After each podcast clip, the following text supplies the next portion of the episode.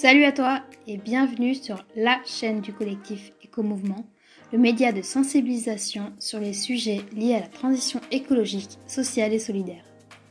Toutes les semaines, nous te proposons d'aborder une thématique liée à l'environnement et de découvrir des invités inspirants qui nous guident vers un monde meilleur. C'est parti, bonne écoute Bonjour à tous, je suis Camille et je suis ravie de me retrouver pour un nouvel épisode dans lequel nous allons parler de l'influence du genre sur les comportements environnementaux. Pour aborder cette thématique, nous recevons Magali Trélohan, qui est chercheuse et enseignante. Merci Magali d'avoir accepté notre invitation. Est-ce que vous pouvez vous présenter, s'il vous plaît? Bonjour Camille, donc euh, je suis enseignante chercheuse à, à, la South Champagne Business School où euh, j'enseigne le marketing et le management et où je fais de la recherche sur euh, les comportements liés à l'environnement et les questions de genre. D'accord. Donc pour rentrer directement dans le vif euh, du sujet, est-ce qu'il y a des différences comportementales dans la lutte contre le réchauffement climatique entre les hommes et les femmes et s'il y en a, pour, pourquoi? Alors oui, ce qu'on observe au niveau de la recherche, effectivement, c'est qu'il y a des différences. Les premières différences qu'on observe, c'est au niveau des attitudes. En fait, on voit que les femmes sont plus préoccupées par l'environnement que les hommes. Donc ça, on le voit avec des échelles de mesure euh, où on mesure la préoccupation à travers différents items. Et les femmes ont des scores euh, statistiquement plus élevés que ceux des hommes. Donc c'est le premier aspect. Et ensuite, on retrouve euh, cette préoccupation dans les comportements. Donc effectivement, les femmes adoptent plus les comportements de protection de l'environnement en particulier tous les comportements qui vont être liés au foyer, donc les comportements qui vont être liés aux achats alimentaires, euh, à la consommation d'énergie, euh, à la consommation de produits en vrac, au fait de faire ses produits soi-même. Voilà des exemples. Voilà, quelques exemples.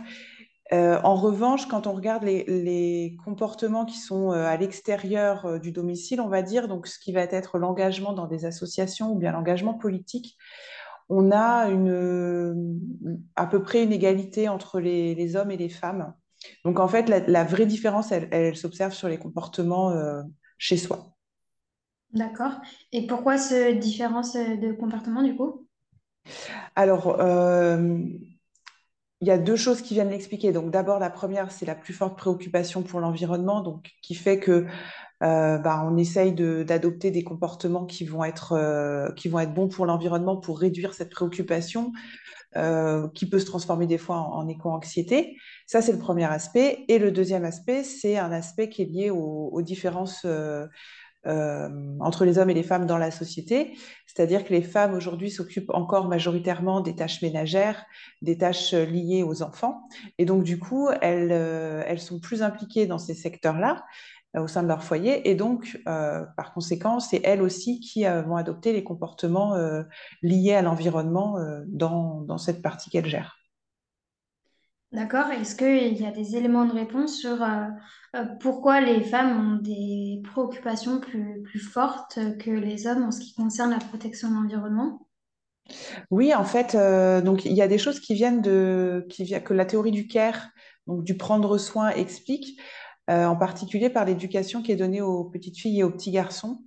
Euh, dans les schémas qui sont transmis aux petites filles et ce qui est valorisé chez les petites filles, on va plus observer que les adultes vont valoriser chez, les petites filles les comportements de prendre soin, soin des autres. Euh, on va plus valoriser les comportements coopératifs et on va plus en même temps freiner les comportements qui vont être agressifs envers les autres ou compétitifs. Et donc, les petites filles, quelque part, sont éduquées à prendre soin des autres. Et euh, il y a une extension qui se fait sur le prendre soin de la nature.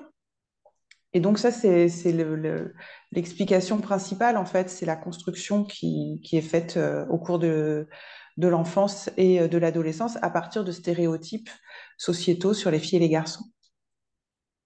Ok, donc euh, il y aurait des stéréotypes de genre qui influencent les attitudes et les actions euh, liées à l'environnement, c'est ça?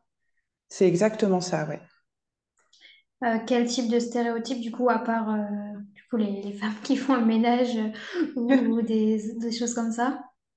Alors ça, effectivement, pour les comportements, le- les premières choses qui peuvent, enfin, les choses qui peuvent, parmi les choses qui peuvent s'ancrer, effectivement, ça va être l'imitation de ce que les enfants voient au sein de leur foyer.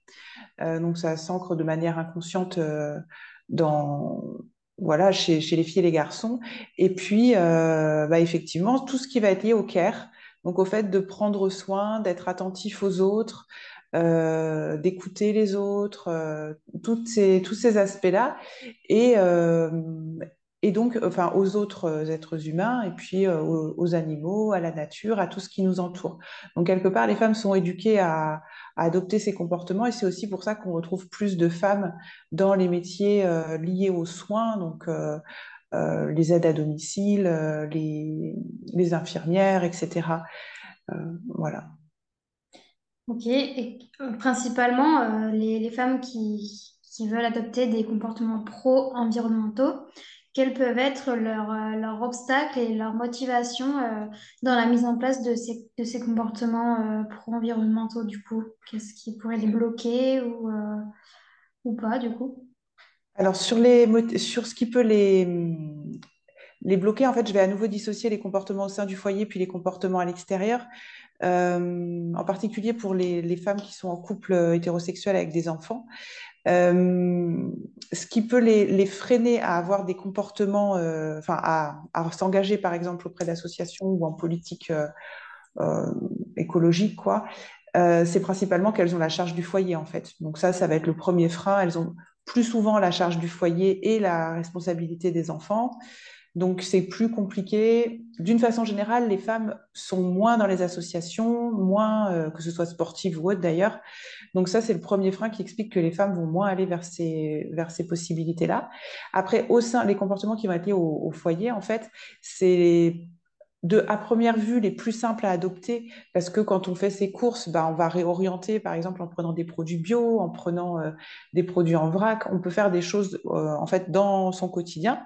Donc, ça semble plus simple, mais en même temps, ça implique une charge mentale qu'on appelle la charge mentale écologique, qui vient s'ajouter à la charge mentale euh, ordinaire, puisqu'en fait, il va falloir penser à, à- à ça, en plus de penser euh, au rendez-vous chez le dentiste pour le dernier, euh, euh, de ramener ceci ou cela à l'école, euh, etc., et de faire les courses, etc.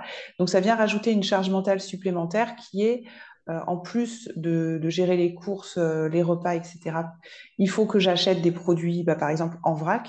Et ça, c'est où je fasse des choses par moi-même. Et ça, typiquement, bah, ça prend du temps et ça prend de, de l'énergie mentale. Donc, ça fait vraiment partie des, obstacles pour que ces comportements-là s'ancrent sur le long terme, d'autant plus dans un, couple euh, où la femme gère la majorité des, aspects familiaux et, et logistiques, quoi. Ok, intéressant. Et euh, de tout, tout à l'heure, on disait que les femmes avaient des plus fortes préoccupations environnementales, mais euh, est-ce que euh, ça ne peut pas s'expliquer par le fait que les femmes sont plus touchées par euh, les conséquences environnementales du réchauffement climatique, du coup?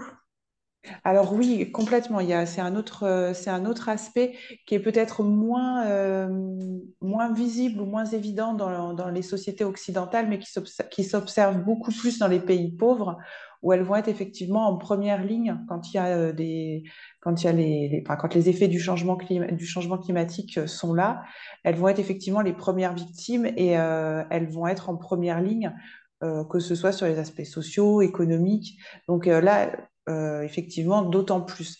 Les études que je vous, auxquelles je faisais référence quand je parlais de la préoccupation pour l'environnement ont été faites principalement dans des sociétés occidentales, donc États-Unis, Europe principalement. Euh, voilà, mais c'est vrai qu'il y a un autre aspect qui est celui des, pays pauvres où, euh, où les femmes subissent plus que les hommes les conséquences. oui. Hum, Ok.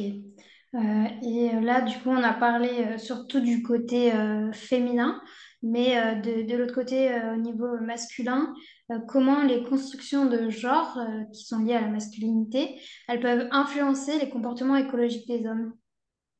Alors, il y a, moi, dans ce que j'ai étudié, il y a un comportement euh, sur lequel j'ai travaillé où on, voit vraiment que les stéréotypes euh, masculins influencent euh, la consommation. En l'occurrence, c'est sur la consommation de viande et de produits végétariens.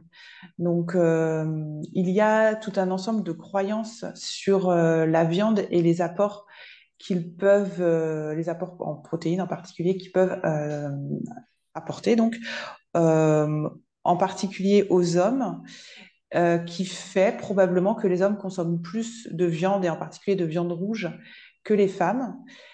Et les femmes adoptent plus des régimes alimentaires végétariens. Les régimes alimentaires végétariens, d'un côté, sont très connotés féminins, et de l'autre côté, la viande est très connotée euh, avec, des avec des stéréotypes comme celui de la virilité euh, et de la nécessité physique, en fait, pour les hommes d'avoir un, fort apport en protéines, alors qu'en fait, on peut tout à fait diminuer sa consommation de viande, voire euh, complètement la réduire les recommandations de l'ANSES en la matière sont claires. Même les enfants peuvent adopter un, régime végétarien sans euh, dommage sur la santé dans la mesure où l'alimentation est équilibrée.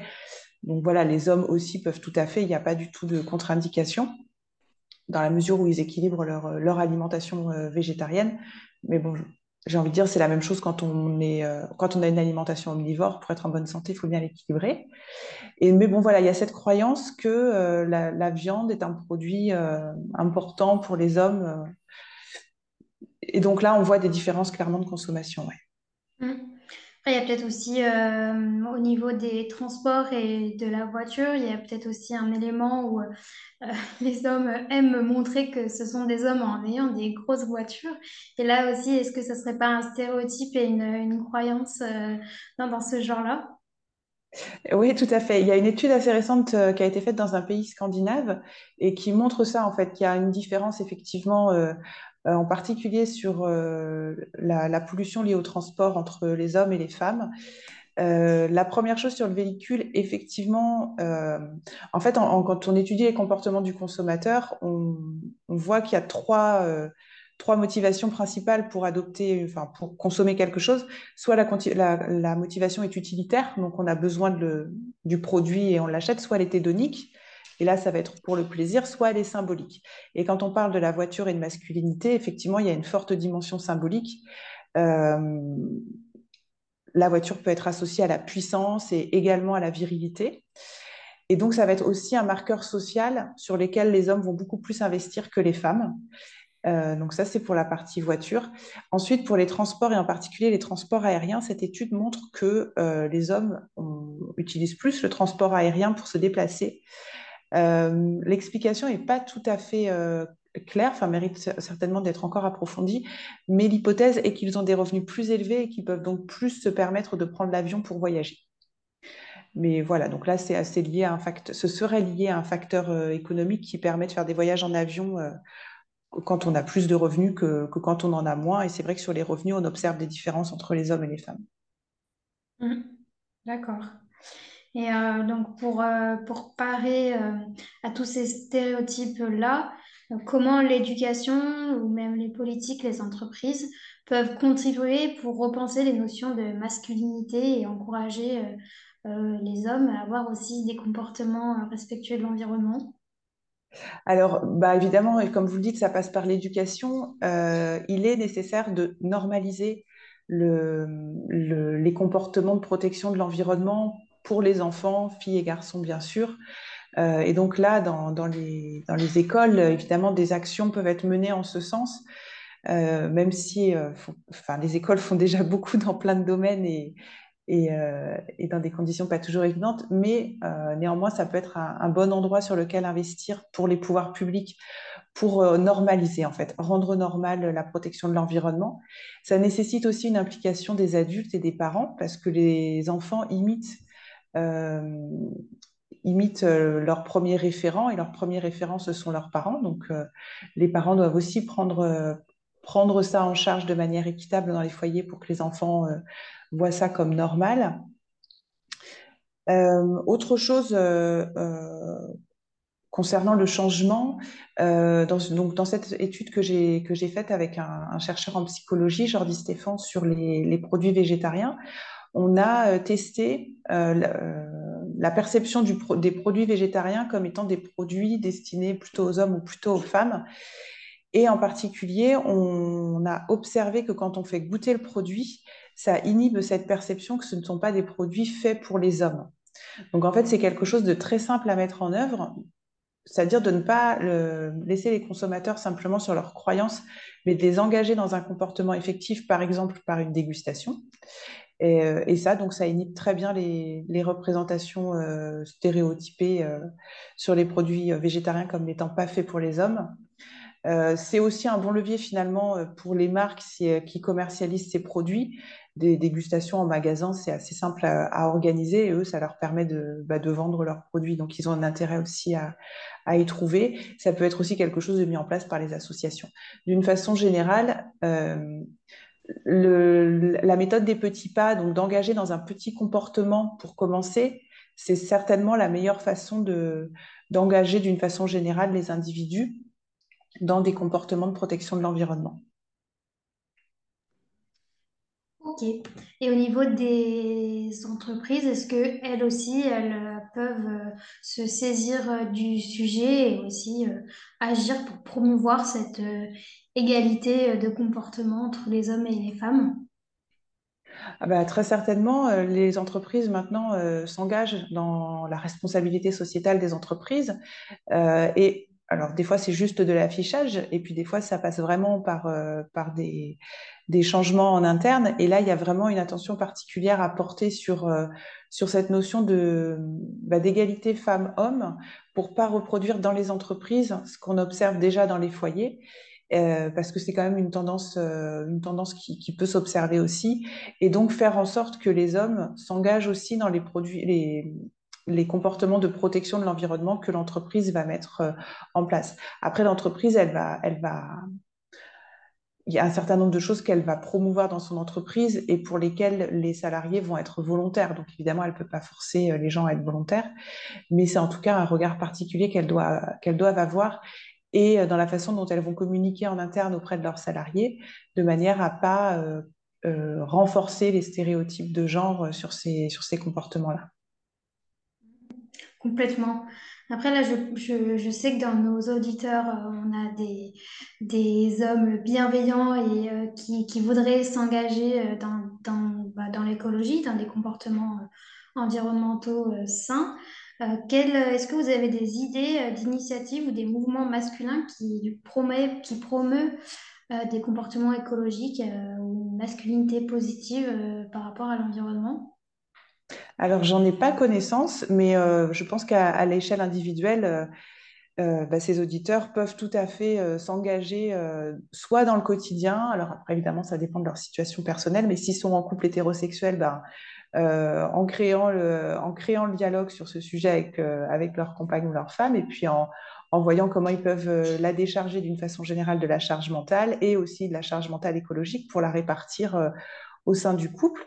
Euh, et puis après, évidemment, euh, ou bien pour leur laisser du temps aussi, pour laisser du temps euh, à, femmes, compagnes, euh, pour aller elles-mêmes dans des associations, parce que ça peut être ça aussi une façon de s'engager pour l'environnement, c'est de donner le temps, donc de s'occuper des enfants le soir ou que sais-je, pour que l'autre aille dans une association, si l'autre a envie évidemment, ou soi-même aller dans une association euh, pour les hommes, mais j'ai une petite vigilance là-dessus parce que finalement les hommes vont avoir plus facilement tendance à aller vers l'extérieur, euh, et ce qui reproduit en fait des, inégalités de genre. Mm. Totalement. Bah, merci euh, pour, pour cet échange et pour euh, toutes ces informations euh, très intéressantes. Merci encore d'avoir d'avoir accepté notre invitation. Euh, comment on peut vous retrouver sur les réseaux sociaux ou, ou par un autre biais sur Internet? Dites-nous. Et ben, simplement en tapant mon nom dans Google et sur les réseaux sociaux, euh, je suis plutôt active sur LinkedIn. Ok, ça marche. Merci encore et à bientôt peut-être. À bientôt, merci. Merci. Merci d'avoir écouté ce podcast. S'il t'a plu, n'hésite pas à t'abonner pour nous soutenir. Et si tu as des suggestions pour les prochaines interviews, n'hésite pas à nous contacter sur notre page Instagram. Nous sommes à ton écoute. À très vite!